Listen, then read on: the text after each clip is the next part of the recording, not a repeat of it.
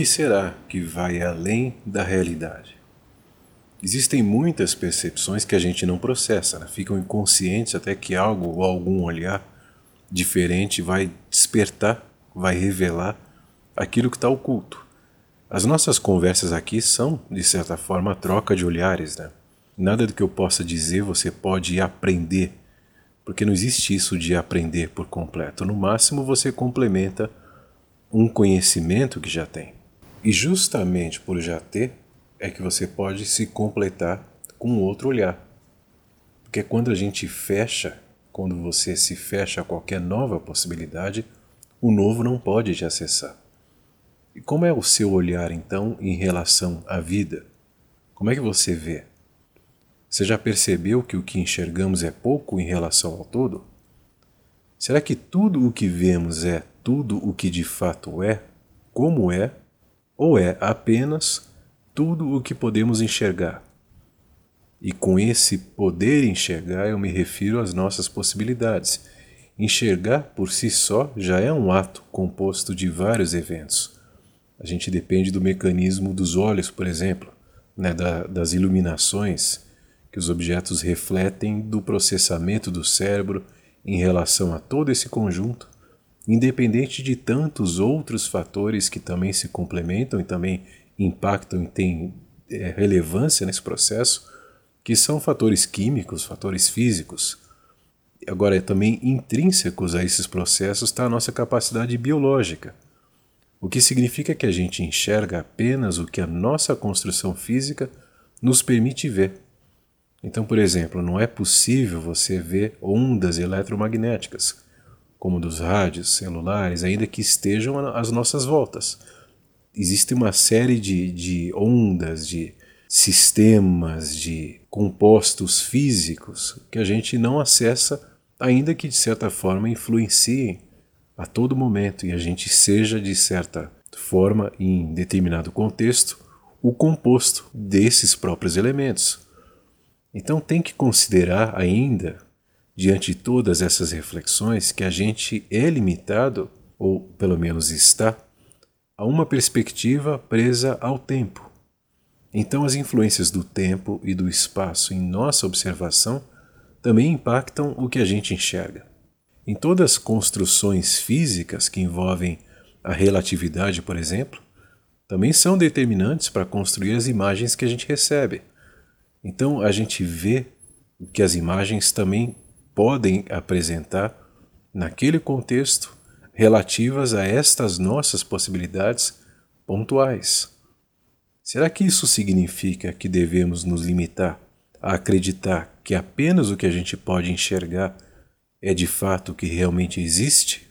A gente pode ter um caminho aqui de construção racional, mas ao mesmo tempo é visível, é pertinente, é possível a gente construir os limites e os entendimentos que a própria racionalidade pode alcançar. Primeiro é necessário para a gente responder se a gente vê apenas o que realmente existe, é necessário contextualizar a palavra existência. Tudo o que é realidade existe, né? Isso é uma lógica muito simples. Se é real, existe. Então, se a existência é a expressão de qualquer realidade, como saber o que de fato é a realidade? Na estruturação dos pensamentos, a gente percebe nesse questionamento um determinado paradoxo. Se eu não tenho acesso à realidade total, porque meus instrumentos para acessar todas as realidades são incompletos, então eu não posso definir com tanta exatidão qualquer realidade, já que muitas não são acessíveis ainda que existam. Eu não conheço e nem me relaciono em nível consciente com todas as realidades. Então, nesse contexto, eu percebo que a maior parte do que realmente existe eu não tenho acesso. O que eu entendo e tenho acesso e percebo, enxergo, é uma parcialidade, é um fragmento de algo muito maior. E quando eu digo maior, eu estou me referindo a essa maior parte do que existe, que é o próprio universo. A gente não consegue entender com total abrangência o que o universo é apenas o nosso universo, o nosso mundo, o nosso olhar, a nossa percepção. Assim a gente vai caminhando para relativizar as nossas concepções e entendimentos, que partem também das observações, que são, por sua vez, precedidas das interpretações. É possível perceber que tudo que a gente sabe, incluindo a visão que você tem sobre qualquer assunto, objeto ou realidade, é apenas parte. Todo entendimento sobre determinada realidade expressa não o absoluto daquilo que é, expressa o meu entendimento, expressa o seu entendimento, que com todas essas variáveis que a gente está conversando, evidencia que diante de cada limite individual é que se constrói um objeto, ou uma imagem, ou um entendimento. Então, nessa perspectiva de observar que cada limite individual aqui compõe o seu individual olhar ou a sua individual observação e entendimento, a gente entende que é como se fosse um quadro que vai gradativamente se compondo, né? A gente não enxerga o quadro como realmente é, a gente enxerga apenas as cores que já estão construídas de certa forma na nossa mente. E o enxergar é o reconhecimento dessas imagens acumuladas somadas e que servem no momento da observação de base referencial para sua interpretação. Se isso é uma característica de qualquer ato de observação, independente de que espécie ou vida está observando, na característica da espécie humana a gente tem um fator a mais que pode compor essa análise, que é a figura de um observador, de uma observadora em relação à figura que está sendo observada além de tudo que a gente está expondo, refletindo diante da construção de uma imagem, de uma realidade, existe ainda a gente. Porque toda figura é a representação de alguma imagem que você os teus conhecimentos acumulados, as tuas crenças, os teus entendimentos, tudo isso somado vai interpretar para que determinada imagem seja entendida.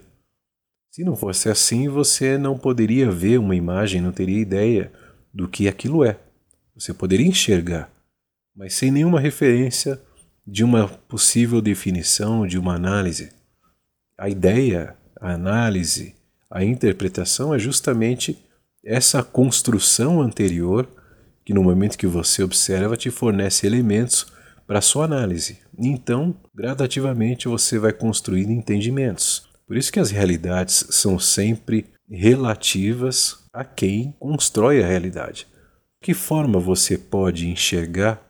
Será que pode de uma forma neutra, sem a parcialidade das suas concepções ou as sensações que os seus sentimentos podem colocar?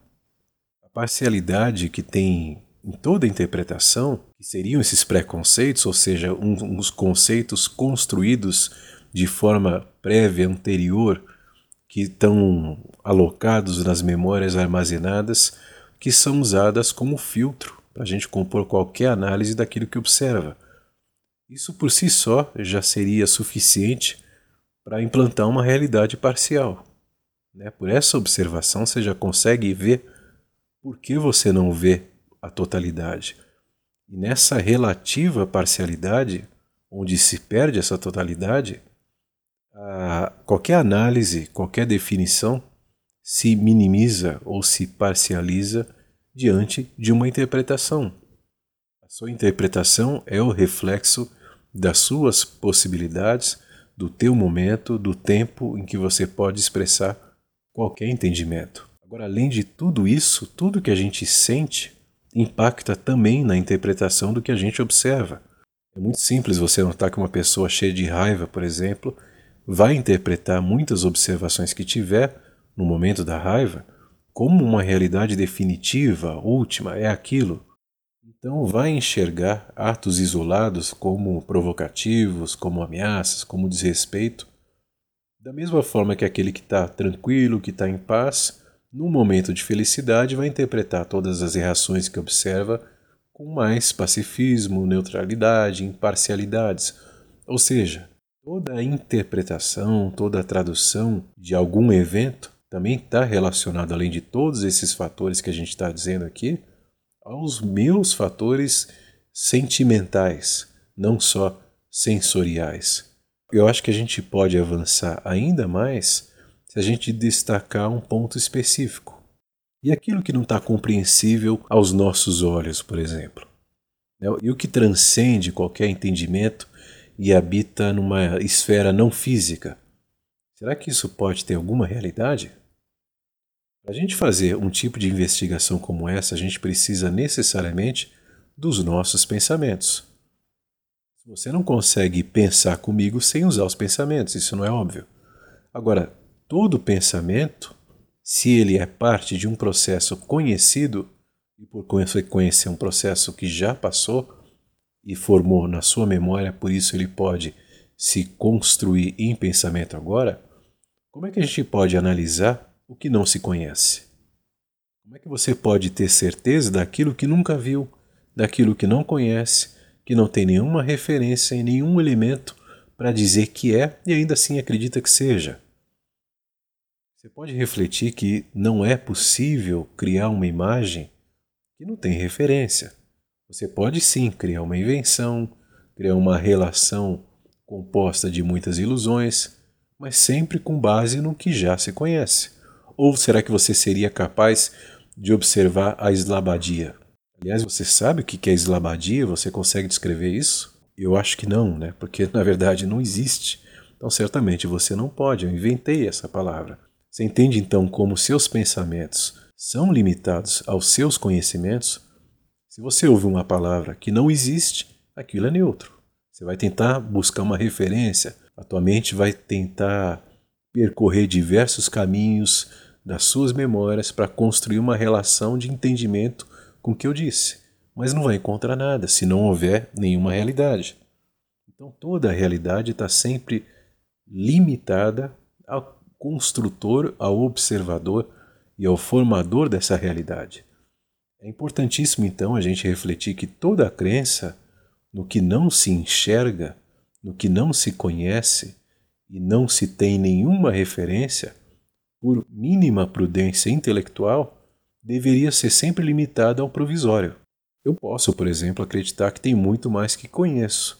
Né? Eu sei que tem muito mais que eu entendo. Agora, por todas essas características que a gente está apontando, isso vai se tornando claro um entendimento além do que eu observo, ele não pode se construir de forma engessada e absoluta, porque eu não tenho nenhuma referência e elemento para desenvolver uma crença baseada em absolutamente nada. O que não significa que eu não possa ter crenças absolutas no que transcende, que é esse a mais do que eu posso enxergar. Eu sei que existe, mas não sei definir o que é. Portanto, eu não posso apontar de forma absoluta que é aquela situação específica, né? sem cair na ilusão de construir algo sem referência, desprovido de qualquer possibilidade de realidade. Toda crença que se baseie nessa impossibilidade é uma crença que diz respeito e expressa só uma relatividade individual. Quando você me aponta algo que você acredita mas não existe para ninguém nenhuma referência plausível, você está se revelando apenas. É essa revelação que expressa quem é você e como você constrói teus pensamentos. A gente precisa de referência, sempre. Mas na medida em que a gente vai amplificando os nossos entendimentos, a gente percebe que essas referências são provisórias, até que algo mais vá se completar e agregar aquele entendimento anterior, antes minimizado, agora amplificado, mas sempre parcial, sempre parte de um todo que eu não consigo acessar. É interessante a gente elencar com todas essas conjecturas e observações um exemplo de um conhecimento que a gente tem parcialmente e está na totalidade diante do nosso mundo objetivo que a gente não entende como real. Né? Quais são as, os elementos ocultos que a gente sabe que existe, mas não pode acessar? Será mesmo que existe, pode haver uma substância que não existe massa, que não existe matéria? Algo além da matéria? Muitos acreditam que sim. Mas o que vem depois desse primeiro questionamento? Se existe algo além da matéria, será a definição de seres espirituais ou projeção da mente sobre outras explicações mais metafísicas, saiba que a ciência também caminha para essa investigação o tempo todo, só com, de um modo um pouco mais abrangente, já que toda definição é construída antes como teoria. E para que se valide, é necessária a experimentação. Talvez a gente pudesse usar esse exemplo para a vida. Você pode ter inúmeras teorias. Você deve ter inúmeras teorias até que elas possam se construir, se estruturar posteriormente em uma experimentação. E que essa experimentação seja uma experimentação não relativa às tuas sensações, mas uma experimentação abrangente, coletiva, onde qualquer um que experimente o que você experimentou naquele espaço, naquele tempo, tenha o mesmo resultado que você teve. Então aí já tira o princípio do individualismo e se completa um certo coletivismo, onde a possibilidade dessa realidade ser aprofundada é muito maior. A gente pode, por exemplo, usar como referência o neutrino. Você já ouviu falar dele? Neutrino é uma partícula subatômica, eu estava lendo sobre isso e estudando um pouquinho, e é uma partícula muito menor que o próprio átomo que já é invisível aos nossos olhos, né? Só que é uma partícula que não tem nenhuma carga elétrica, e ainda assim ela interage com outras partículas só por meio da gravidade e da força nuclear. Isso é muito distante dos nossos entendimentos atuais, porque os nossos entendimentos atuais são sempre relativos ao passado. Tudo que eu sei hoje é porque foi construído no passado. Se ainda não se construiu, eu não sei. Então, o meu pensamento é sempre passado. É sempre expressão daquilo que foi construído lá atrás. Agora, por isso eu não consigo entender elementos como o neutrino na totalidade.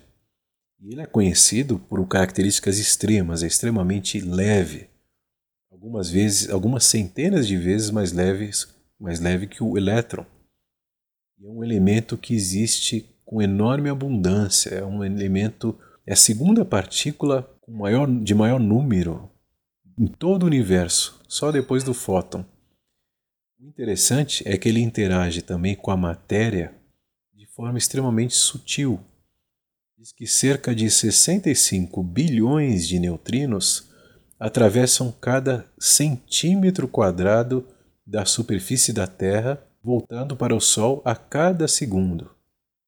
Você imagina a quantidade desses elementos que estão passando a matéria, ainda que sejam elementos físicos, mas que interagem e ultrapassam a matéria de uma forma que a gente não conhece ou não entende na totalidade. São elementos que estão atravessando esse espaço a velocidades próximas à da luz, e a gente não percebe isso no dia a dia. Grande parte desses elementos é produzido por reações nucleares, que ocorrem justamente no interior das estrelas e que geram a energia dessas estrelas, como o próprio Sol.